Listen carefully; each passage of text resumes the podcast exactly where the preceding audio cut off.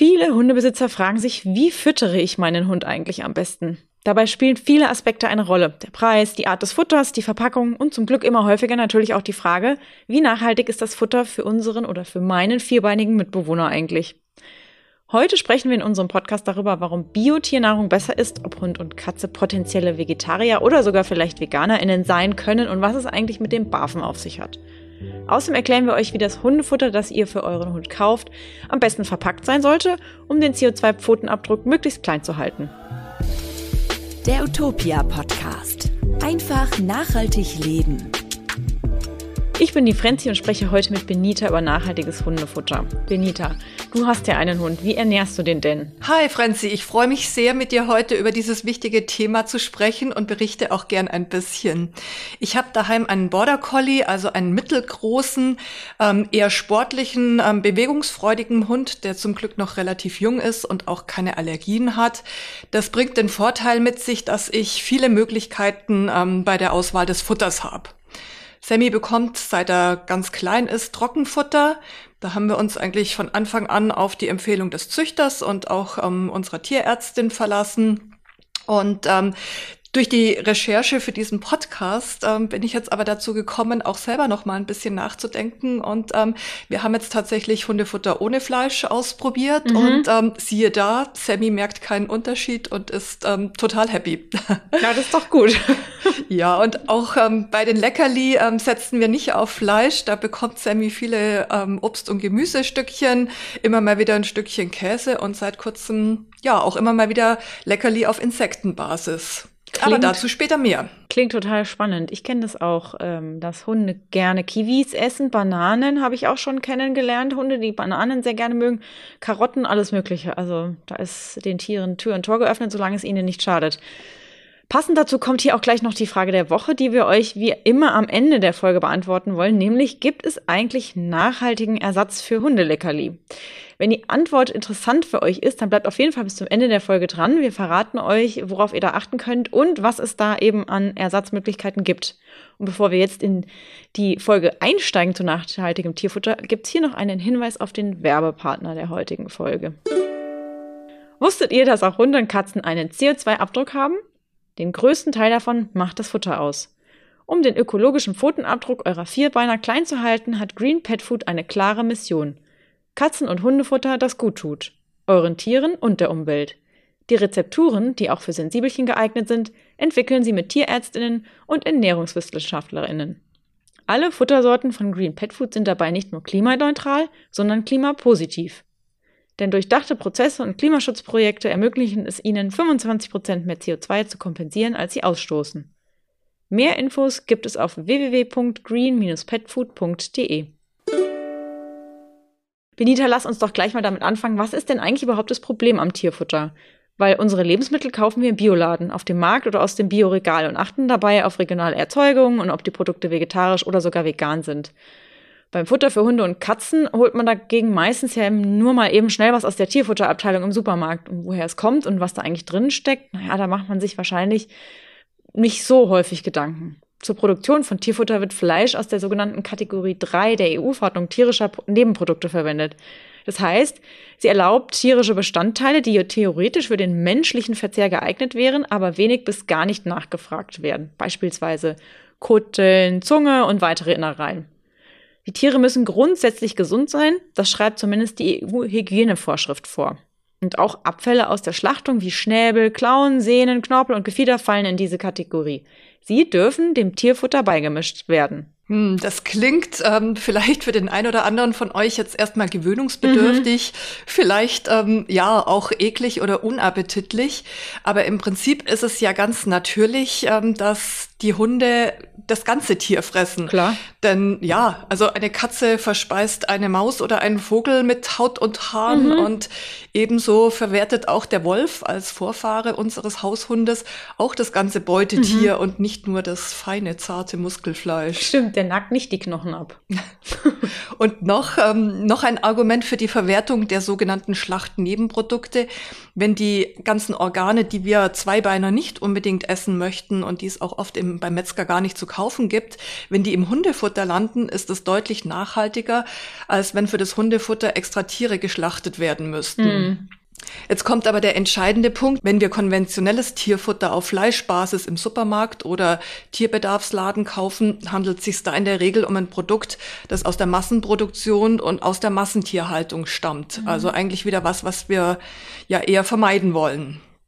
Und genau wie konventionelle Lebensmittel, die wir Menschen zu uns nehmen, stecken auch in konventionellem Tierfutter chemische Zusätze, Geschmacksverstärker, Stabilisatoren, Farbstoffe oder künstliche Vitamine. Und wie bei den Produkten für uns Menschen gilt auch beim Kauf von Tierfutter, schaut euch einfach die Zutatenliste genau an. Guckt, was da hinten drauf steht und auch hier gilt die Faustregel, je kürzer diese Liste ist, ähm, umso besser ist sie.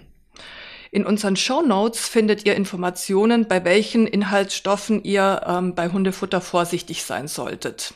Genau, also ich finde sowieso auch, ähm, es gab ja früher, glaube ich, wenig Hunde, die Allergien hatten, ne? Und je mehr Inhalts- oder Zusatzstoffe du hast, desto mehr kannst du als Tier natürlich auch Allergien entwickeln. Das ist wie bei uns Menschen, eigentlich nicht anders. Genau, das ist inzwischen ein großes Thema und ähm, ja, wie gesagt, Je kürzer, desto besser. Mhm, mh. Aber Franzi, was hilft uns denn jetzt im Hundefutter-Dschungel weiter?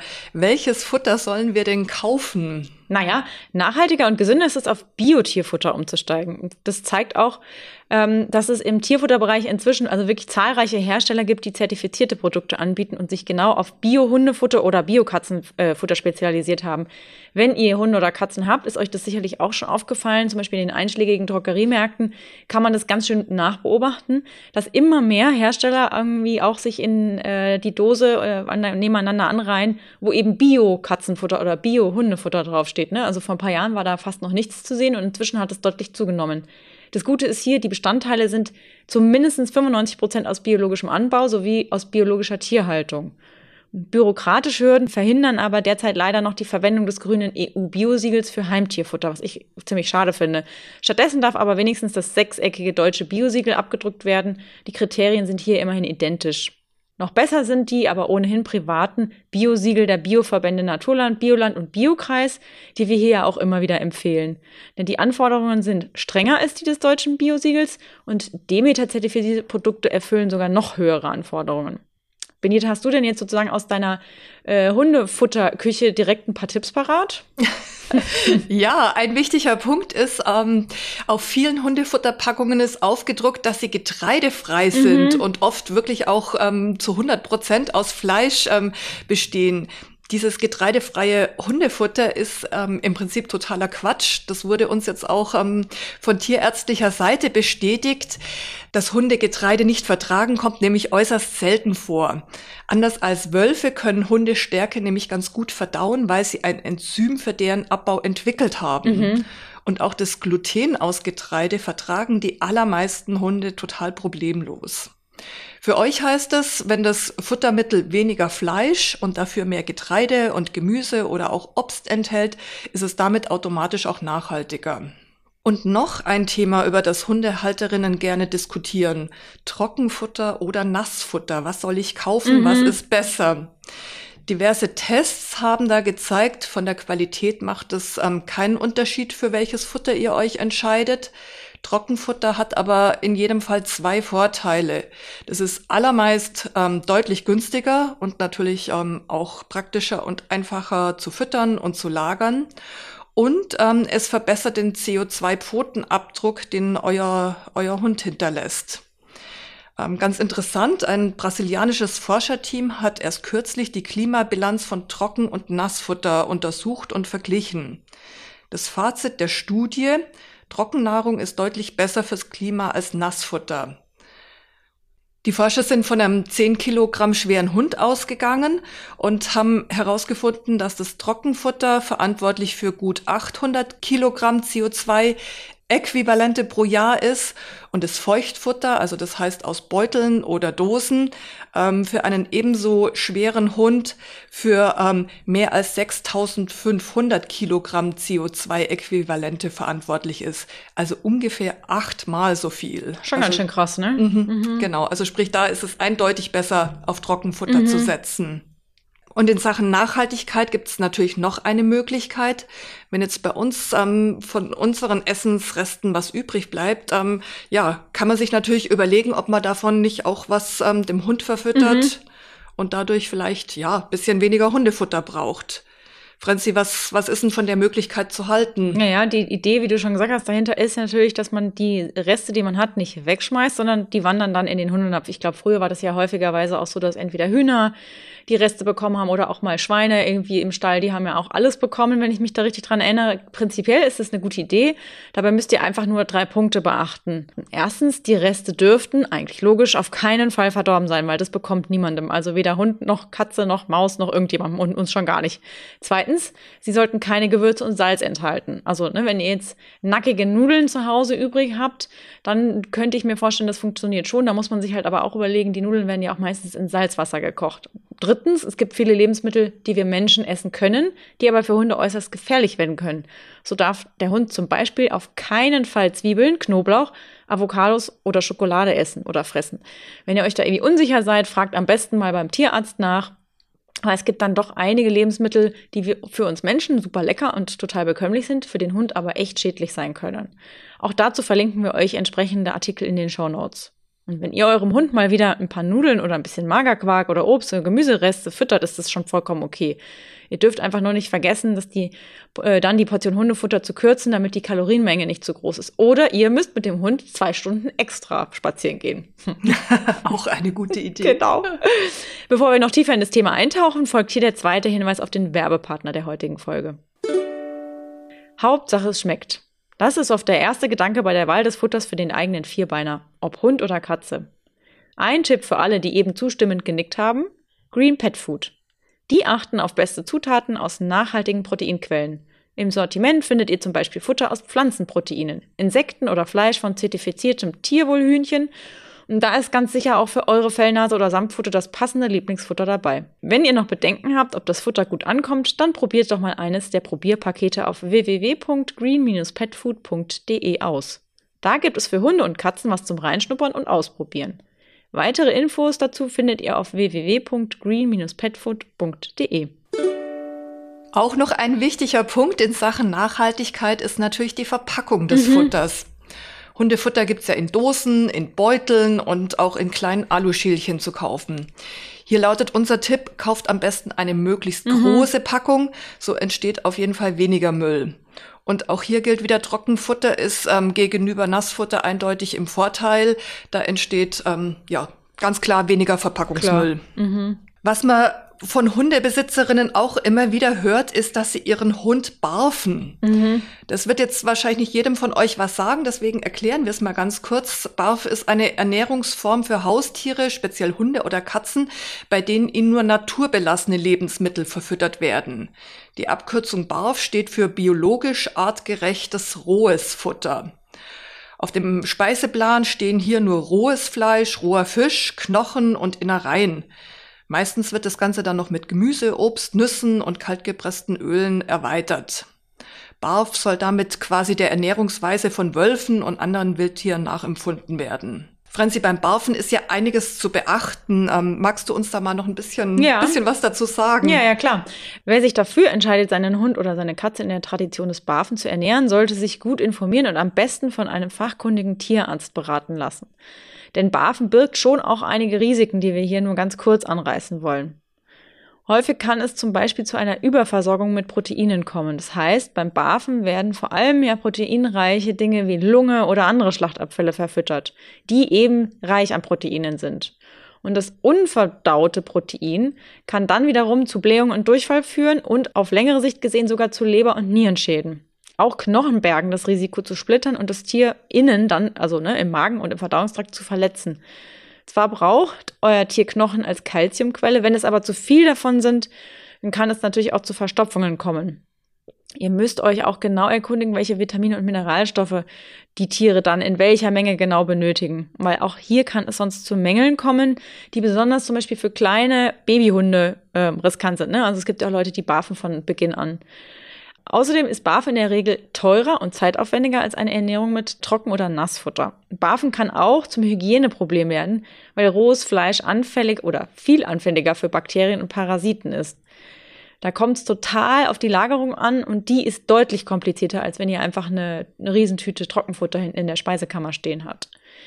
So viel zum Füttern mit rohem Fleisch. Jetzt ist es aber so, dass auch immer mehr Leute ähm, dazu übergehen, ihren Hund vegetarisch zu ernähren. Benita, du hast vorhin gesagt, dass ihr auch ein Hundefutter habt, was auf vegetarischer Basis war. Ne? Trockenfutter, glaube ich, kannst du anfangen. Genau. Und manche Leute, die ich jetzt äh, auch schon darüber habe sprechen hören, ernähren ihren Hund sogar vegan.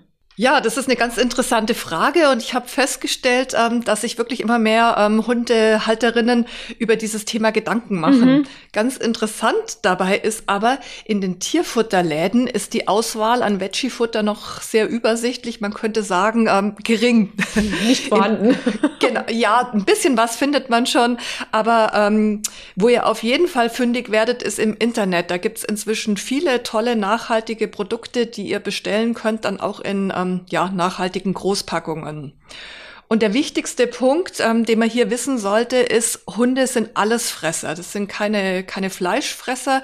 Sie sind Allesfresser genau wie wir.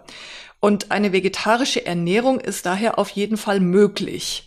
Von einer veganen würden wir euch abraten. Wer seinen Hund vegetarisch ernährt, muss aber unbedingt ähm, Vitamine und Mineralstoffe zufüttern. Wir haben uns erst kürzlich mit Ellen Kinsle, Fachtierärztin ähm, für Tierernährung an der Universität München unterhalten und sie hat uns bestätigt, dass eine vegetarische Ernährung bei Hunden relativ problemlos umgesetzt werden kann. Voraussetzung ist hier aber auf jeden Fall, dass man ähm, entweder wirklich ein qualitativ hochwertiges vegetarisches Alleinfutter kauft oder wenn man das Futter für seinen Hund selbst zusammenstellt, sich da in jedem Fall von einem auf Ernährung spezialisierten Tierarzt beraten lässt. Also Alleinfutter, das bedeutet, dass das Futter so zusammengestellt ist, dass man ähm, nichts hinzufügen muss, sondern dass in dem Futter alle lebenswichtigen Nährstoffe schon enthalten sind. Und wenn ihr euch jetzt überlegt, euren Hund ein bisschen nachhaltiger und mit etwas weniger Fleisch zu ernähren, dann ist vielleicht eine ganz gute Idee, bei eurem Hund auch mal einen Veggie-Tag einzuführen und es auszuprobieren. Also an einem Tag in der Woche bekommt Bello oder Bella, wie auch immer, nur Futter ohne Fleisch. Also ist auf jeden Fall ein Versuch wert, finde ich. Ja, total. Und vor allem wahrscheinlich schmeckt es dem Hund besser, als der äh, Herr das dann so denkt, ne? Weil viele Leute denken ja, nee, nee, die überleben das nicht, wenn die kein Fleisch bekommen. Also. Nee, die sind da begeistert. Genau, das denke ich mir. Und äh, jetzt ist es so, dass zum Beispiel von einer veganen Hundeernährung Tierärzte in der Regel eher abraten, weil hier wurde und ist noch zu wenig erforscht und die Risiken für eine Unterversorgung beim Hund sind einfach viel zu hoch. Auch eine Katze ähnlich zu ernähren, davon wird dringend abgeraten. Katzen sind von Natur aus nämlich wirklich Fleischfresser. Sie verfügen über ein Raubtiergebiss und ihr Magen-Darm-Trakt ist auf die Verwertung von Fleisch eingestellt. Zudem sind Katzen auf eine essentielle Aminosäure, das sogenannte Taurin, angewiesen, die wirklich nur in tierischem Protein enthalten ist. Der Deutsche Tierschutzbund rät daher aus diesem Grund von einer auch nur vegetarischen oder veganen Ernährung bei Katzen total ab wenn ihr jetzt irgendwie losgeht und Futter kaufen wollt für den Hund, um den CO2-Pfotenabdruck möglichst gering zu halten, kauft am besten Bio oder bereitet das Futter selber zu, denn ihr wisst dann genau, was drin ist. Und was auch gut ist, achtet vielleicht mal auf äh, die Adresse des Herstellers, denn je regionaler das Futter hergestellt wird, umso doppelt besser ist es auch hier für den CO2-Pfotenabdruck für der Tiere. Benita, was nimmst du denn aus der heutigen Folge so mit? Also was ich für heute auf jeden Fall mitnehme, ist, dass es beim Thema Hundeernährung ganz viele Optionen gibt mhm. und auch viele Möglichkeiten, die deutlich nachhaltiger und besser fürs Klima sind als die Standardprodukte im Tierfuttermarkt.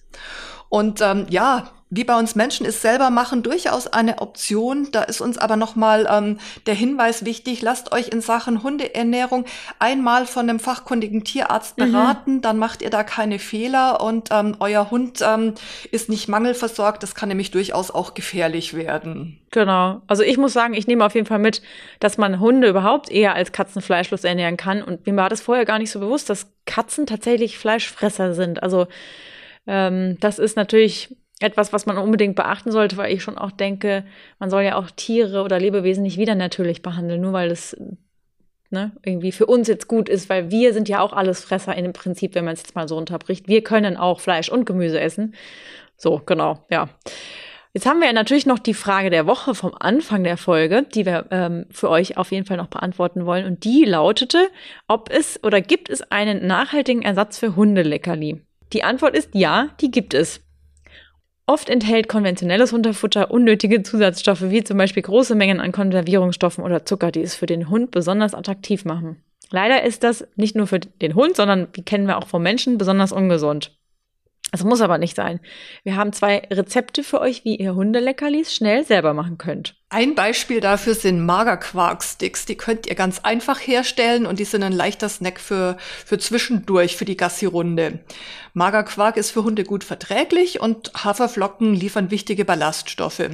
Und das Beste, die ähm, Sticks sind so lecker, dass ihr sie mit eurem Hund sogar teilen könnt. Ja. Wenn ihr jetzt ein Glas Magerquark-Sticks herstellen wollt, braucht ihr nur Haferflocken, Magerquark, Ei, Milch und Öl. Das klingt auf jeden Fall super lecker. Das äh, Rezept dazu verlinken wir euch wie immer in den Show Notes. Ich habe noch ein zweites Rezept, Gemüsekekse. Die eignen sich ideal für Hunde, die allergisch auf Getreide reagieren. Die sind ebenfalls leicht und perfekt für eine kalorienarme Belohnung zwischendurch. Für einen kleinen Vorrat an solchen Gemüsekeksen benötigt ihr äh, ein paar Karotten, Zucchini, rote Beete, Kartoffeln, Polenta und Gemüsebrühe. Wie, auch hier ist es so, dass wir euch die Rezepte und den Artikel in den Shownotes verlinken. Klickt einfach drauf und dann kommt ihr direkt dorthin und könnt euch anschauen, wie es funktioniert. Also müsst ihr im Prinzip gar keine Leckerli kaufen. Versucht es doch mal, ob euer Hund vielleicht Apfel mag oder Gurke. Und wenn ihr bis jetzt euren Hund relativ fleischlastig gefüttert habt, könntet ihr ja auch einfach mal eine vegetarische Alternative für die Leckerli ausprobieren. Vielleicht seid ihr überrascht und euer Hund ist begeistert. So, das war's für heute mit der Folge. Wir hoffen, es hat euch gut gefallen. Wenn ja, gebt uns gerne in eurer Podcast-App fünf Sterne. Wenn ihr uns noch nicht kennt, abonniert uns gerne in eurer Podcast-App und gebt uns eine gute Bewertung. Wenn ihr Feedback, Vorschläge, Themenwünsche oder sonstiges habt, schreibt uns gerne eine Mail an podcast.utopia.de und wir wünschen euch jetzt eine wunderbare Woche und sagen bis zum nächsten Mal. Ciao! Der Utopia Podcast. Einfach nachhaltig leben.